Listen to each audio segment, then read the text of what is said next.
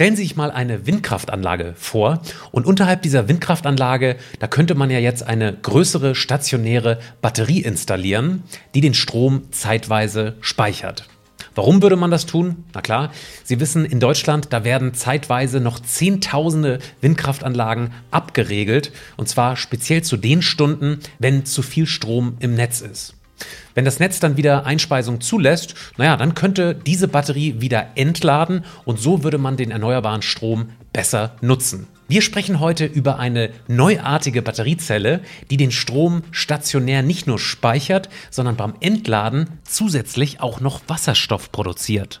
Also so ein bisschen wie ein Elektrolyseur, nur als Batterie. Ob das die Zukunft ist?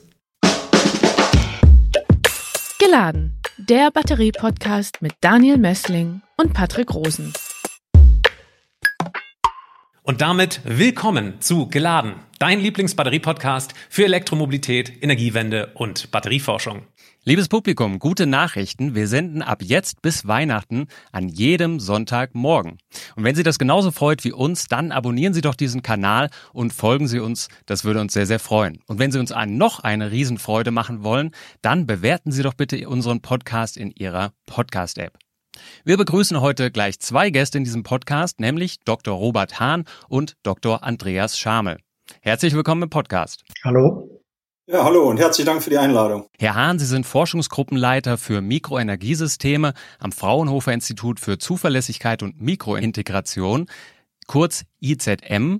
Und Herr Schamel, Sie sind geschäftsführender Direktor der Zinc 2 Hydrogen GmbH. Bevor wir anfangen, uns mit der Chemie dieser Zink-Wasserstoff-Batterie zu beschäftigen, da würde ich Sie ganz gerne ähm, nach Ihrer eigenen Vision fragen. Wo denken Sie denn, könnte eine wasserstoffproduzierende Batterie überhaupt angewendet werden? Wir haben ja schon das Bild ähm, einer Stationärbatterie neben einer Windkraftanlage gemalt. Herr Schamel, wäre das denkbar oder haben Sie da andere Vorstellungen? Nein, das ist eigentlich absolut denkbar. Wir werden ja ausführlich darüber im Rahmen des, des Podcasts reden, um was es sich genau handelt. Aber wir haben halt eigentlich den Vorteil, dass wir verglichen mit herkömmlichen Batterien zu, zu sehr niedrigen Kosten pro Kilowattstunde speichern könnten. damit ähm, Anwendungen durchaus erschließen können, wo bisher einfach die Investition von, von herkömmlicher Batterietechnologie sich nie rechnen würde und damit eben gerade so Fälle, wo man vielleicht Wochenzyklen oder auch Wetterzyklen speichern möchte von, von Überschuss, ähm, absolut in Frage kommen und eine hervorragende potenzielle Anwendung für unsere Technik sind. Herr Hahn, sehen Sie das ähnlich? Könnte man da unterhalb einer Windkraftanlage Ihre Zink-Wasserstoff-Batterie installieren? Bietet sich das an? Zum einen ja, zum anderen auch nicht hundertprozentig, würde ich sagen, weil äh, bei uns ist es so, wir speichern ja nicht Wasserstoff. Das ist ja gerade, dass wir sagen, Wasserstoff speichern mal zu viel Verluste, schlechter Wirkungsgrad. Wir speichern die Energie aus dem Windrad und tun dann sofort bei Bedarf Energie abgeben in Form von Strom und Wasserstoff.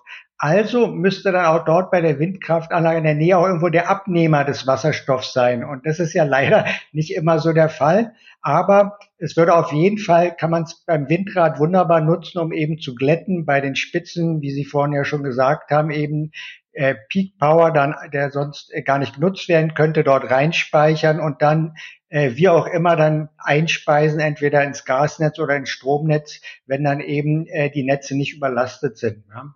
Und aber ich könnte es mir auch genauso in kleineren Systemen vorstellen, äh, wo man jetzt auch so andenkt, Elektrolyseur, Wasserstoff und Druckspeichern eben auch zum Beispiel für zu Hause, für die Heimenergie, um um die Energie vom Spätsommer dann im Winter zu nutzen, also jahreszeitlichen Ausgleich weil wir denken, der Speicher wird so preiswert werden, dass das dann sogar Sinn macht, dann größere Dunkelflauten damit zu überbrücken. Dann wollen wir nicht zu viel verraten. Herr Hahn, bitte beschreiben Sie mal den genauen Aufbau dieser Zink-Wasserstoff-Batterie, also die Anode, die Kathode, den Elektrolyt und den Separator.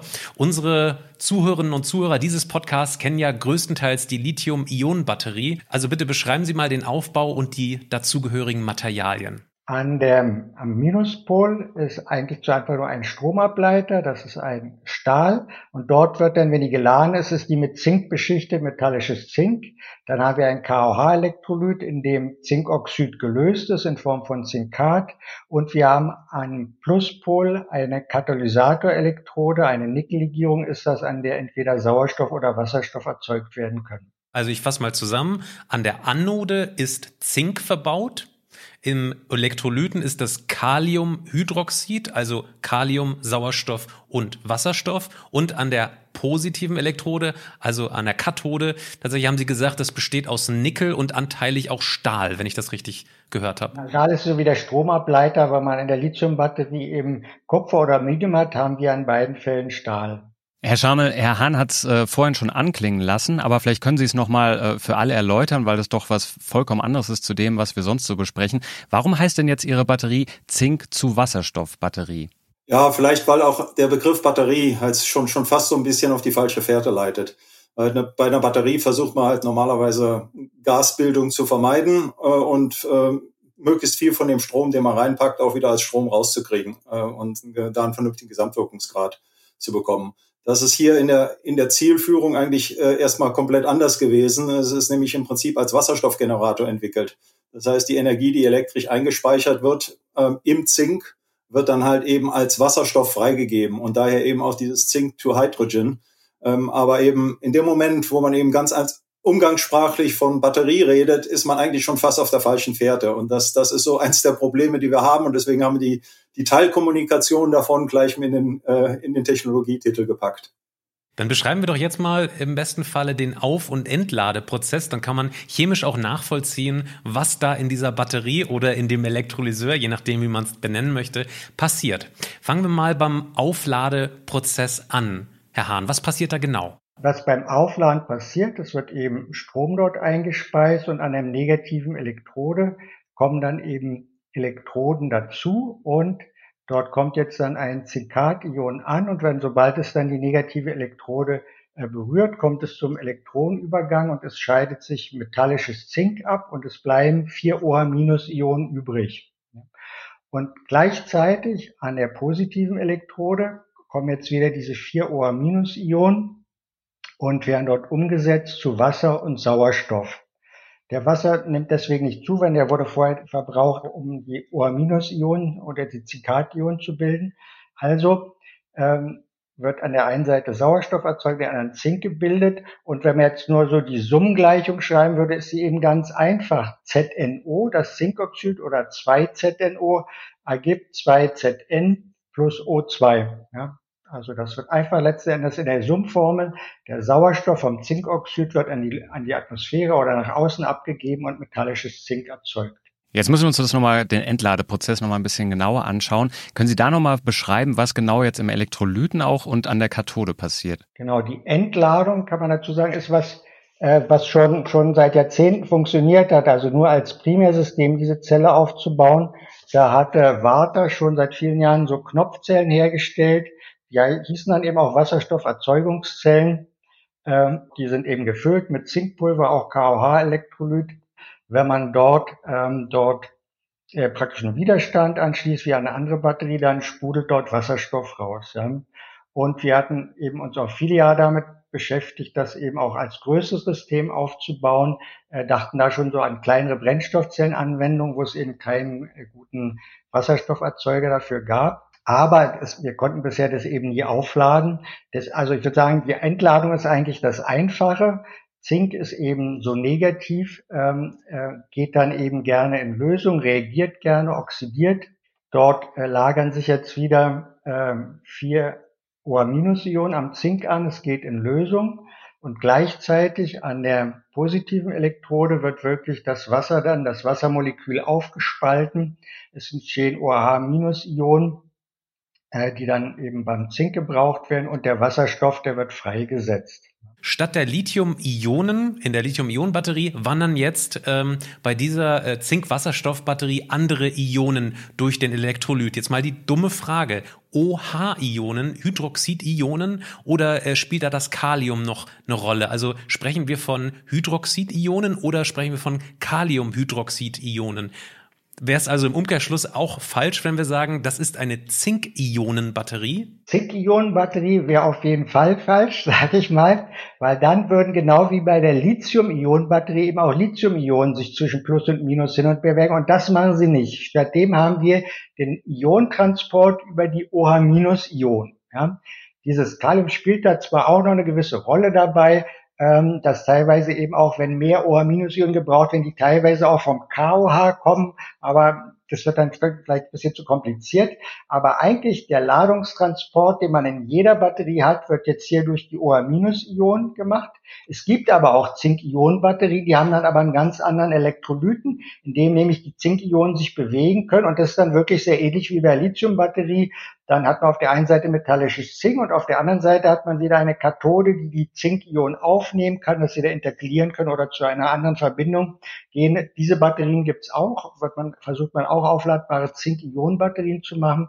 Aber das ist was komplett anderes. Wir sind hier im alkalischen OH-Ion, aber das ist auch ähnlich wie in Alkalimangan-Batterien hat man den gleichen Mechanismus in Zink-Luft-Batterien. Dann gibt es noch andere Zink-Silberoxid ähm, und letzten Endes auch ähm, ja, ähm, Nickel-Zink-Batterien oder verschiedene andere auch. Ja.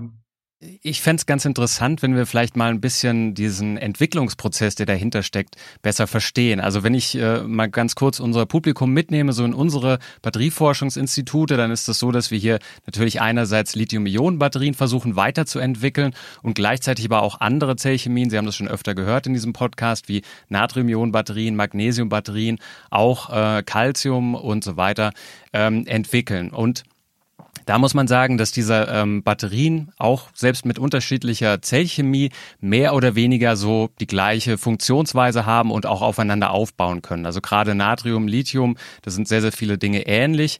Ähm, und jetzt bei Ihnen, äh, das ist ja ein komplett neues Konzept. Sie haben jetzt vorhin ganz kurz gesagt, bei Vata gab es damals eine Primärzelle. Aber können Sie das mal sagen, auf was haben Sie denn da aufgebaut, um zu dieser Entwicklung zu kommen? Also die Primärzelle gab es schon. Und damals haben wir eigentlich nur Engineering gemacht. Wir haben also die größer gemacht. Ich hatte der Knopfzelle auch so große prismatische Zellen mit vielen Amperestunden, aber dort wurde dann eben Zinkpulver eingefüllt, wie man es auch in den Kali-Mangan-Batterien haben. Da so einer der bedeutendsten Hersteller ist Grillo hier auch in Deutschland, die da sehr viel Erfahrung haben.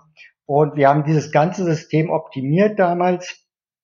Und wenn man das sehr langsam entlädt, da hatten wir auch damals schon wirklich praktisch erreicht 1200 Wattstunden pro Liter, was eben doch ein sehr guter Wert ist. Ja, aber danach ist praktisch dann, wenn man es wirklich bis zum Äußersten ausreizt, das ganze Wasser, der Elektrolyt dort mehr oder weniger verbraucht, ist fast trocken und dann komplett voll mit Zinkoxid, das ganze Gehäuse. Und das lässt sich dann nicht wieder aufladen. Ja, und wir hatten uns auch damals schon gesagt, dass wir, also, ja, das hat sich da nicht durchgesetzt. Inzwischen waren dann auch die Lithium-Batterien äh, so gut in der Performance, dass also bei, bei diesem hätte man ja immer wieder das Zink dann austauschen müssen, um die wieder neu verwenden zu können. Also damals hatten wir auch gedacht, dass es unheimlich gut wäre, wenn man diese Batterie wieder auf oder diese Zelle wieder aufladen könnten. Ja, denn das wäre dann gleich was ganz anderes. Dann hätte man eben einen reversiblen Wasserstofferzeuger, so wie wir ihn jetzt haben. Und äh, wir haben eben überlegt, wie könnte man es machen. Und wir haben tatsächlich auch ein Projektvorschlag äh, ausgearbeitet und zum Projektträger PTJ in Jülich geschickt und bekam dann die Antwort, ja, sehr interessante Sache, gute Sache, aber könnt ihr nicht mal ein bisschen mehr im Detail beschreiben, wie ihr das machen wollt, dass das funktioniert mit der Aufladung? Und ja, wir haben es echt nicht gewusst, ja. Wir haben eines doch versucht und wir haben es da nicht hinbekommen und haben die Sache dann eben sein gelassen, weil ja, wir hatten dann keine Vorstellung mehr, wie wir es machen konnte. Und da muss ich schon wirklich sagen, dass es eben die Genialität dort bei dem israelischen Start-up, die ja auch sehr viel, äh, viele Jahre dort reingesteckt haben, und die das dann geschafft haben. Gehen wir trotzdem an der Stelle nochmal einen Schritt zurück. Die Batterie wird ja medial als wasserstoffproduzierend dargestellt, Herr Schamel. Nur um das von Anfang an äh, irgendwie klarzustellen, sprechen wir hier über einen geschlossenen Kreislauf innerhalb der Batterie oder muss man die irgendwie mit Wasser nachfüllen oder so? Ja, wir sprechen natürlich nicht über einen geschlossenen ähm, Kreislauf. Wenn man Wasserstoff erzeugen will, der muss irgendwo herkommen. Und der kommt natürlich im Endeffekt aus dem Wasser, beziehungsweise aus dem Elektrolyten. Das heißt, äh, es muss also in jedem Fall vor der nächsten äh, Ladung oder gegebenenfalls auch schon während der Entladung äh, halt entsalztes Wasser wieder zugeführt werden. Ähm, wenn wir das Thema, was ja eben schon angesprochen wurde, es tatsächlich als Batterie einsetzen und damit also tatsächlich den Weg gehen von Strom zu Speichern zu Strom, dann äh, bietet sich ja für die Rückverstromung eine Brennstoffzelle an. Und die hat ja wieder als Abfallprodukt äh, reinstes Wasser. Das heißt also, in dieser Kombination und Anwendung, wenn man also nicht den Wasserstoff als chemisches Element, als, als, äh, als chemischen Träger weiter nutzen will, sondern wirklich die Stromspeicherung, kann ich das Wasser natürlich auch direkt von da zurückführen. Und von daher hätte man dann in einem ja, elektrischen Energiespeichersystem auf Systemebene dann schon wieder einen geschlossenen Kreislauf aber auf Zellebene natürlich absolut nicht. Ähm, äh, Wasserstoff wird, wird freigegeben, äh, Sauerstoff wird freigegeben und, und nur wenn man beides auffangen würde und in der Brennstoffzelle zurückführen würde, könnte man sich also so ein Balance of Plant Design vorstellen, was dann in sich geschlossen wäre. Aber das ist jetzt nicht, nicht, der, nicht der primäre Gedanke dahinter. Können Sie uns das vielleicht nochmal ein bisschen bildlich vorstellen, wie jetzt tatsächlich der Wasserstoff dann da abgepumpt oder äh, wird oder entweicht? Wie, wie muss man sich das vorstellen? Wie sieht das genau aus? Wie funktioniert das? Ja, also der Wasserstoff wird halt einfach tatsächlich ähm, natürlich freigegeben und, und, und perlt aus äh, im Prinzip wie beim Elektrolyseur auch. Ähm, so, wenn das System unter Umgebungsdruck ist, dann wird er auch unter Umgebungsdruck freigesetzt. Aber von der Chemie her ist es absolut möglich, es auch auf erhöhtem Druckniveau freizugeben. Also ähm, das hängt dann davon ab, wie druckfest man das, das Zelldesign gestaltet. Ähm, natürlich, je höher man den Druck wählt, dann geht dann die, die nutzbare Spannung, die als direkt als elektrischer Strom äh, frei, äh, also zur Verfügung steht, die geht dann natürlich zurück. Aber selbst bis zu, zu recht hohen Drücken würde der, der Prozess als solcher nach wie vor funktionieren. Und für Anwendungen, wo man es im, ja, im niedrigen Druckniveau braucht, wie für eine Brennstoffzelle oder zur Verbrennung oder von mir aus auch als Redoxmaterial für Stahlherstellung und sowas, ähm, da, da kämen ganz natürlich die richtigen Drücke zustande, die aus der Zelle so rauskommen. Ähm, was ich mir eher nicht vorstellen kann, dass das irgendwie kosten, kostenmäßig und ingenieurstechnisch sinnvoll ist, anzustreben, jetzt gleich auf einem Druckniveau abzugeben, womit man ein ähm, Brennstoffzellenauto betanken könnte oder sowas. Also da, da wird dann mit Sicherheit auch äh, dann wieder eine Zwischenspeicherung und Kompression äh, notwendig. Aber für alle Anwendungen, wo man den Wasserstoff entweder vor Ort rückverstromt oder vor Ort verwendet, haben wir sogar den Charme, dass wir gar keinen Wasserstoffspeicher brauchen. Also weil der Wasserstoff steht ja zur Verfügung in der geladenen Zelle um nach Bedarf freigesetzt zu werden. Also an der Stelle ist, wenn man sich dann später mal auch die Wirkungsgrade anguckt, ähm, eine erhebliche Verlustvermeidung potenziell äh, noch zusätzlich zu holen, weil halt Wasserstoff äh, speichern halt normalerweise nicht nur mit zusätzlichen Kosten, sondern auch mit energetischen Verlusten einhergeht. Und das entfällt bei uns halt je nach Anwendung. Aber dann machen wir doch genau da weiter. Sprechen wir über die Leistung und die Batteriedaten. Die könnten Sie uns an der Stelle auch mal geben. Wenn Sie das jetzt mal vergleichen, die Energiedichte volumetrisch und gravimetrisch mit einer Lithium-Ionen-Batterie, Herr Schamel. Wie sieht's denn da aus? Je ähm, mehr Leistung die Energie liefern soll, desto mehr Elektrodenfläche brauchen wir im Endeffekt. Werden wir bei der Kapazität im Zweifelsfall nur dickere Schichtstärken brauchen. Also an der Stelle äh, ist da auch eine Elektrodenabstand, ich packe ich das Ganze im Zelldesign auch, auch eine Variabilität. Also wir können wenn wir jetzt nun zu betrachten, wie viel Energie insgesamt eingespeichert ist in der Zelle, dann kommen wir so da durchaus auf Werte von, ja, so auf bis zu 500 Wattstunden pro Kilogramm oder auch 1000 Wattstunden äh, pro Liter. Also sehr, sehr beeindruckende Werte. Ähm, man muss aber sagen, das ist die totale eingespeicherte Energie. Wenn ich das jetzt mit der Batterie vergleiche, in dem Moment, wo ich das entlade, wird nur 20 Prozent dieser Energie tatsächlich als Strom frei. Und die anderen 80 Prozent dieser Energie werden als Wasserstoff als chemische Energie frei. Äh, das heißt also, wenn ich das Ganze jetzt wirklich, und wenn ich dann halt annehme, ich nehme eine Brennstoffzelle zum Rückverstromen mit, mit den entsprechenden Verlusten, dann reduzieren die, die, die Werte halt irgendwo so in dem Bereich ja 300 pro Kilogramm oder eben 600 äh, pro, pro Liter, ähm, weil man halt an, an der Stelle halt über, über die, die Brennstoffzelle die entsprechenden Verluste hat. Und beliebig kompliziert wird es dann, wenn ich entsprechende Annahmen treffe, was mache ich denn mit den Verlusten der Brennstoffzelle? Dann, dann sieht es natürlich wieder besser aus, wenn ich also die Wärme, die dabei freigesetzt wird, irgendwo äh, sekundär anders zur Hausheizung oder sonst was sinnvoll verwenden kann. Da muss man aber dazu sagen, also auch fairerweise dazu sagen, wenn wir über Energiedichten von Lithium-Ionen-Batterien beispielsweise sprechen, da reden wir auch nicht über Verbraucherleistungsdaten ähm, äh, von meinem Handy beispielsweise, sondern tatsächlich nur vom Entladen und äh, Beladen dieser Batterie. Insofern, das sollte jetzt an der Stelle keine Rolle spielen, wie die äh, Brennstoffzelle dann sozusagen nachgelagert performt. Trotzdem haben wir von dieser 1300 Wattstunden pro Liter Zahl gehört, die ähm, ja auch diese Zink-Wasserstoff-Batterie dort medial äh, verbreitet, diese Zahl. Das bezieht sich wahrscheinlich nur auf den Elektrolyt auf das Elektrolytvolumen. Wie viel Platz nimmt denn eigentlich dieser Raum des Elektrolyten da bei Ihnen ein? Ich vermute relativ viel, oder?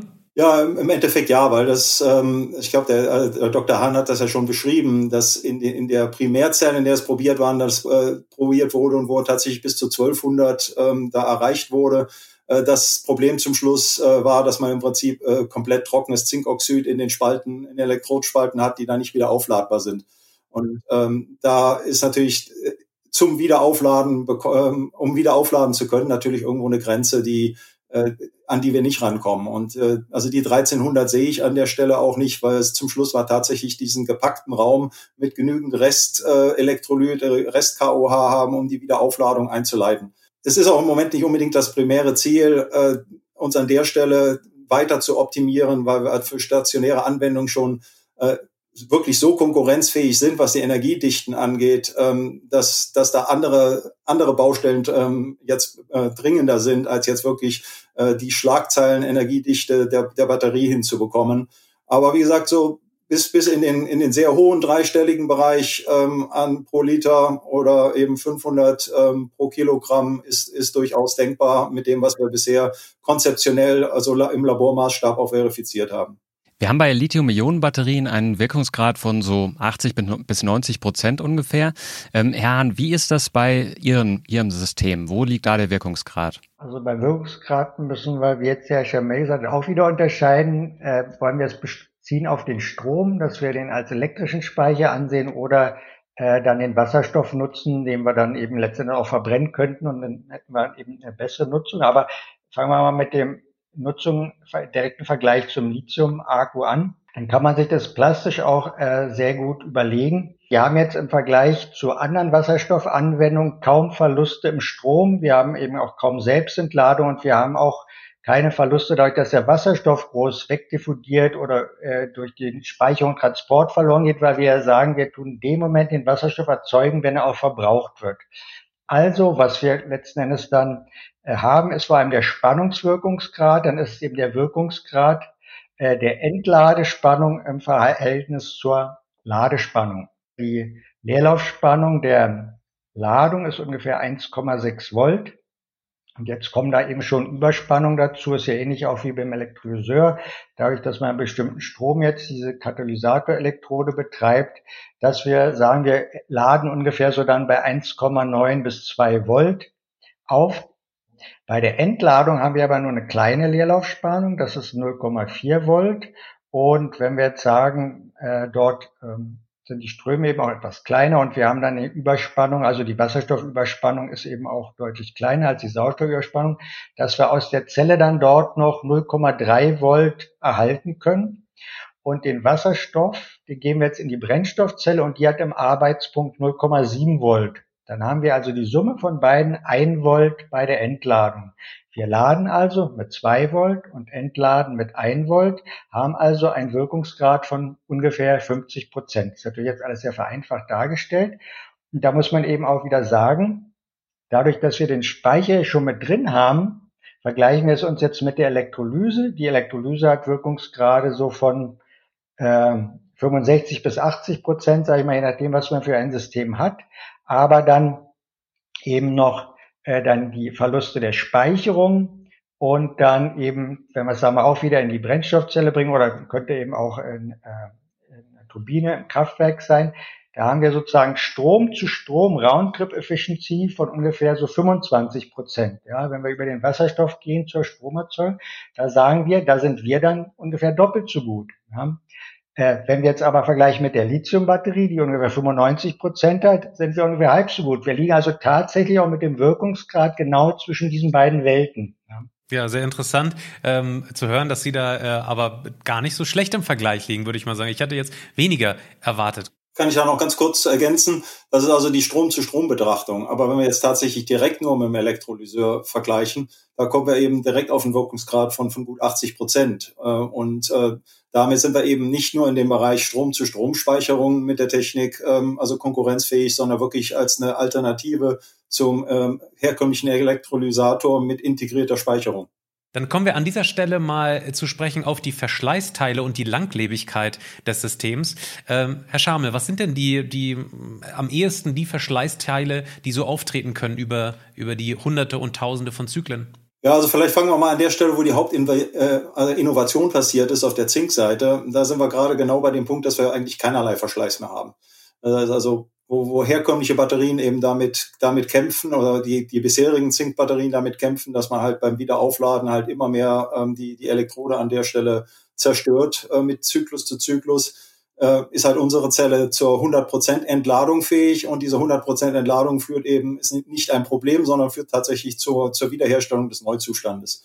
Wo wir tatsächlich noch Verschleiß sehen, äh, ist halt auf der Katalysatorseite. Da sind wir halt je nach, je nach Betriebsprotokoll äh, bei hohen dreistelligen oder mittleren vierstelligen Zyklenzahlen, die wir da sehen, äh, bevor eben die, der Wirkungsgrad runtergeht. Die Funktion verschwindet nicht komplett. Also die, äh, es ist die, die, die nutzbare Spannung, die wir noch rausholen können, die nimmt dann eben ab am Ende dieser Zyklen und damit dann der Gesamtwirkungsgrad nimmt dann ab.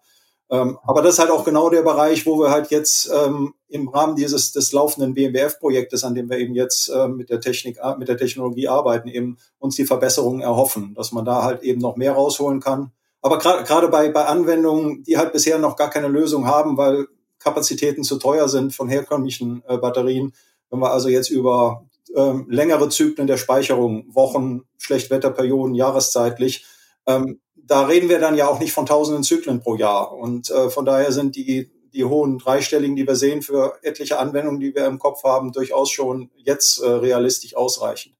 Sie stehen im Moment noch am Anfang, aber vielleicht haben Sie trotzdem schon mal eine Zahl für uns, was so Ihr Ziel ist, äh, was tatsächlich diese Batterie oder dieses System dann pro Kilowattstunde kosten soll. Ja, also ähm, ich möchte an der Stelle insofern vorsichtig sein mit den Kosten, weil ähm, wir natürlich tatsächlich im Laboranfang stehen. Und ich habe auch äh, halt immer so dass das Problem bei dem Thema, wenn sich eine neue Technologie dann kostenmäßig vergleicht mit einer etablierten, wo sämtliche ähm, Kosten, äh, also der von, von Entwicklungskosten bis hin zu Investitionen in die, in die Fertigungsanlagen und alles, alles mit drin stecken. Und wer äh, dann oft, man oftmals sozusagen Kosten mit, mit Preisen vergleicht also wir sind hier natürlich weit davon entfernt, tatsächlich äh, Preise im Sinne von was wird das Endprodukt äh, mal kosten zu definieren. Aber was wir schon sehr gut sagen können, ist, was wir auf Zellebene an Materialkosteneinsatz haben. Und da sind wir halt tatsächlich extrem günstig, weil der, der, der eigentlich maßgebliche Kostenfaktor ist das Zink. Und ähm, so dass wir, ansonsten haben wir halt nur KOH und, und, und äh, Stahlblech äh, und halt entsprechend Gehäuse. Also auf Zellebene reden wir von unter fünf Euro pro Kilowattstunde ähm, Materialkosten.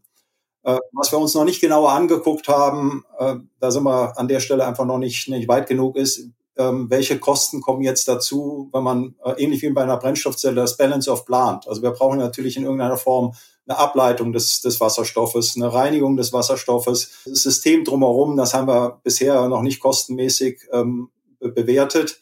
Das wird auch nachher davon, äh, davon abhängen, was für eine Anwendung guckt man sich an. Wenn, wenn, man sich eine sehr große Anwendung mit sehr viel Kapazität, wird dieses Balance of Plant äh, Verhält, im Verhältnis äh, marginal sein, weil da jetzt nicht irgendwelche besondere teuren Sachen vorzusehen. Wenn man sich aber jetzt ein Miniatursystem anguckt, dann wird man natürlich mit, mit Ventilen und Ableitungen und Wiederbefüllungsmechanismen und Sensoren gewisse Fixkosten haben, die dann stärker durchschlagen. Aber perspektivisch sind wir halt mindestens eine Größen, eine Zehnerpotenz unter Lithium-Ionen-Batterien ähm, im Materialeinsatz. Das ähm, ist ja auch ein interessanter Punkt, dass wir gar keine Membran in dem System haben, keinen Separator, keine Membran. Es wird eben nur dafür gesorgt, dass die Elektroden den entsprechenden Abstand haben. Und beispielsweise, also in Batterien ist es oft auch ein hoher Kostenpunkt, eben ähm, aufwendige Polymere, die da verwendet werden. Und bei den Elektrolyseuren ist es ja auch was ganz Wichtiges, weil dort wird ja Wasserstoff und Sauerstoff gleichzeitig erzeugt und da ist ja die Membran gerade dazu da, die Vermischung zu verhindern und das ist auch ein ziemlich teures Bauteil da. Also Das ist was, was wir da einsparen. Und wenn man auch, auch hatte ich zu Anfang ja mit den Zink-Luft-Batterien äh, verglichen, dort ist eben auch ein großer Unterschied, dass man da eine Gasdiffusionselektrode hat und das ist eben auch was viel komplexeres dass man dort eine große Oberfläche schafft, dass man zum einen eben die Abgrenzung zwischen flüssig und dann der Umgebung hat, dass eben keine Flüssigkeit austreten kann, aber die Gase reinkommen können. Ähm, das sind eben alles Bauteile, die wir gar nicht haben und die sonst doch auch immer mit erheblichen Materialkosten verbunden sind. Wenn wir uns jetzt mal die Anwendungsebene anschauen, äh, vielleicht mal kleine Anekdote aus unserer Vorbereitung. Äh, Patrick und ich, ähm, als wir das erste Mal von Ihrem System gehört haben, hatten wir so die lustige Idee, dass man doch dann vielleicht ein äh, Elektroauto und ein Wasserstoffauto unter an so einem System, das wiederum an ein Windrad angeschlossen ist, dann gleichzeitig laden könnte. Herr Schamel, Sie haben das vorhin mehr oder weniger ausgeschlossen mit dem Wasserstoffauto, aber ist das theoretisch möglich? Mal so als Gedankenspiel? Theoretisch ist das System natürlich durchaus äh, äh, auch mobil denkbar, äh, was jetzt kostenmäßig und äh, also die, die Ver Verwendung von Strom und Wasserstoff. Äh, und wenn man jetzt sogar dran denkt, dass man das ja gerade im, im kommerziellen Fahrzeugbereich sogar wieder ernsthaft geguckt wird nach einem Wasserstoffverbrennungsmotor. Ich also in der Vergangenheit äh, sehr, sehr viel Zeit selber mit zugebracht habe ähm, da hätte man sogar noch den Vorteil, dass, dass der Verbrennungsmotor im Zweifelsfalle mit viel schmutzigerem Wasserstoff klarkommen würde, als eine Brennstoffzelle benötigt im, im, im Sinne von, von Vergiftungsthematiken und sowas. Aber äh, also da, da sehe ich im Moment uns nicht primär, einfach aufgrund mein persönlicher Hintergrund ist da leider zu sehr viel, im, zu viel im Automobilsektor, um zu wissen, was da alles in der Praxis an Problemen kommen. Und äh, wir, wir arbeiten mit Reinstwasser, das heißt Temperaturbereich unter 0 Grad. Wie geht man damit um? Wie macht, geht man mit dem Wiederbefüllen aus? Wie geht man mit, mit äh, äh Querbeschleunigungskräften um in, in Zellen, die mit, mit KOH gefüllt sind? Und also es gibt so viele spannende Anwendungen dafür im stationären Bereich, ähm, dass ich die ganz gern erstmal davon ein, zwei realisiert sehen würde, bevor ich mir zusätzliche Kopfschmerzen aus der aus dem ja, Übertrag in, in ein mobiles System äh, ähm, noch, noch aufhalte. Ich meinte tatsächlich auch ein stationäres System, was Sie da haben, wo, was Sie an einem Windrad beispielsweise aufgestellt haben und womit man dann wiederum äh, Elektroautos und Wasserstoffautos vielleicht gleichzeitig laden könnte. Darum ging es eher. Also das ist natürlich durchaus, wenn man das Ganze als potenzielle ähm, Teil der, der Wasserstoffinfrastruktur sieht, ist das absolut denkbar. Also man könnte sich dann an Tankstellen so ein System denken, was eben wo unser System dann halt mit ähm, halt mit Strom aufgeladen wird und natürlich Reinstwasserzugang muss in irgendeiner Form da sein und dann halt ähm, beim Entladen halt Wasserstoff zur Verfügung stellt, um Wasserstofffahrzeuge zu betanken. Aber das sagte ich am Anfang schon, was ich da dann nicht sehe, ist, dass wir die Zelle so, ähm, äh, also so auslegen würden, dass dann gleich aus der Zelle der, der Drucktank, das Drucktankniveau von, von 700 Bar rauskommen würde. Man würde dann also den Strom, der dabei frei wird, äh, dann eher dafür nutzen, um dann die Kompressoren zu betreiben, äh, mit denen man das Wasserstoff dann auf ein tankfähig, den Wasserstoff auf ein tankfähiges Niveau hebt. Aber das ist absolut denkbar. Das ist auch eine der, der Stellen, in die wir auch, auch in eine Studie potenziell reingucken, äh, um das auch mal so kaufmännisch ein bisschen mehr auseinander zu, ähm, äh, zu dividieren, ob das tatsächlich eine, eine potenziell sinnvolle Anwendung ist. Aber klar, wir hätten da tatsächlich die Möglichkeit, Wasserstoff ähm, zum Fahrzeug zu bringen, zu einer Tankstelle ohne Wasserstoffpipeline und ohne dass irgendwelche äh, Wasserstofftankfahrzeuge äh, rumfahren müssen. Und äh, also an, an der Stelle ist das absolut eine, eine mögliche denkbare, interessante Anwendung für eine Wasser, spätere Wasserstoffinfrastruktur. Herr Schamel, wenn Sie das jetzt mal weiterspinnen, das ist natürlich alles noch Zukunftsmusik, aber ähm, werfen Sie doch mal einen Blick so in die Zukunft. Für was, für welche Anwendung wäre das denn zum Beispiel noch interessant? Wenn wir jetzt also einfach mal in diese Richtung weiterspinnen, haben wir halt ähm, potenziell das Thema. Wir könnten also mit einer Energiedichte, die gar nicht so, ähm, so schlecht konkurrenzfähig ist mit, mit anderen, ähm, äh, also mit anderen Energieformen, die man transportieren kann, ein komplettes Schiff mit diesen Zellen beladen, äh, in Länder schicken, die ähm, einen kompletten Überfluss an, äh, an erneuerbaren Energie haben, durch also große so Solarparks. Wenn wir da jetzt an afrikanische ähm, Regionen denken, haben die normalerweise auch zusätzlich das Problem, wenn die Wasserstoff erzeugen wollen, äh, haben die zwar die Energie, aber haben im Zweifelsfalle nicht das Wasser. Wir könnten also ein Schiff mit unserer Zelle hinschicken, das würde vor Ort nur Strom aufnehmen, bräuchte also keine anderen äh, wertvollen Ressourcen vor Ort, würde damit dann nach Europa fahren, würde hier entladen und bei dem Entladen den Wasserstoff ins europäische Netz einspeisen und müsste für den nächsten Zyklus, um wieder Energie aufzunehmen, wieder dann Wasser nachtanken in Bereichen, wo Süßwasser ausreichend zur Verfügung steht. Wie gesagt, das ist halt eine, eine, eine wirkliche einfach Zukunftsvision, aber halt eine, eine mögliche Antwort für eine dieser ganz großen Fragen, die da draußen sind. Wie kriegen wir denn erneuerbaren Wasserstoff nach Europa, wo er gebraucht hätte und aus, aus den Ländern raus, wo er erzeugt werden kann? Wenn man jetzt so die Durchschnittskostenverteilung äh, bei der Erzeugung von Wasserstoff nimmt, da sind ungefähr 50 Prozent die Stromkosten und 30 Prozent Kapitalkosten. Und was man natürlich möchte ist, um die Kapitalkosten gering zu halten, dass der Elektrolyseur eigentlich rund um die Uhr läuft und das bei ganz niedrigen Stromkosten.